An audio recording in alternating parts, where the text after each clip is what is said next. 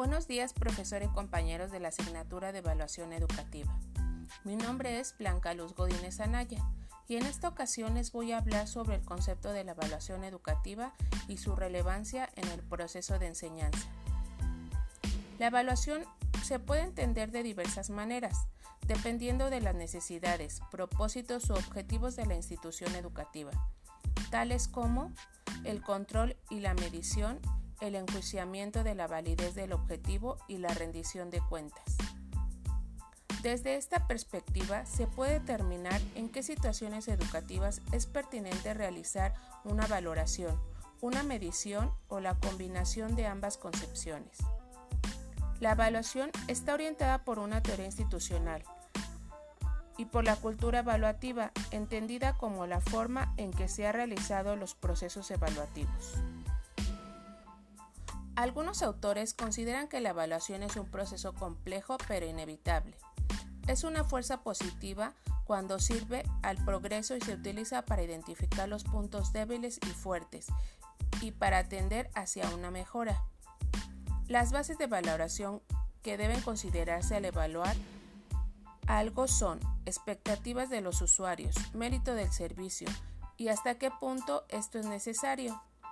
El concepto no es solo rendir cuentas de los aciertos y desaciertos de un plano programa de estudios, sino también recibir retroalimentación para el mejoramiento académico y personal tanto del personal docente como de la población estudiantil y por ende de la institución educativa. La evaluación educativa se puede considerar como un instrumento para sensibilizar el quehacer académico y facilitar la innovación. En consecuencia, todo proceso que se asuma como evaluación institucional tiene como requisito y condición indispensable la participación de la comunidad educativa. De allí que la evaluación tenga como característica fundamental la autoevaluación. La evaluación realizada solo por agentes externos a la vida institucional tiende a fracasar, dado que no contempla el desempeño de un proceso participativo con las personas que componen la comunidad educativa, limitando su participación a ofrecer datos posiblemente mediante instrumentos de preguntas cerradas. La búsqueda de alternativas a la solución de problemas es el reto fundamental de la evaluación como proceso para el mejoramiento de la calidad de la educación. Para ello, es necesario crear un clima organizacional donde se facilite y propicie la práctica evaluativa.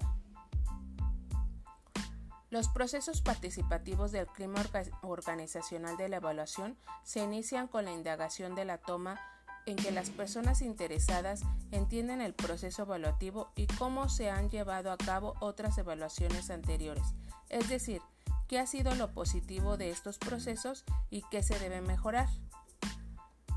También se indaga acerca de sus necesidades, expectativas y del compromiso que se asume ante el desarrollo de la evaluación. Luego se plantea un anteproyecto, se analiza con las personas interesadas y se realizan los ajustes pertinentes. El tipo de evaluación que la institución elija se relaciona con el propósito de esta. Seguidamente se hace referencia a las funciones y a las normas de la evaluación. A partir de los resultados de la evaluación, donde el personal docente conoce con precisión cómo es percibido su trabajo por sus iguales, por el estudiantado y por las autoridades académicas de la institución, puede trazarse una estrategia para erradicar las insuficiencias que le han señalado en su desempeño profesional. Por lo tanto, Existe una importante relación entre los resultados de la evaluación del plano o programa de estudios y las motivaciones y actitudes del personal docente hacia el trabajo. Reciban un fraterno saludo y muchas gracias por su atención.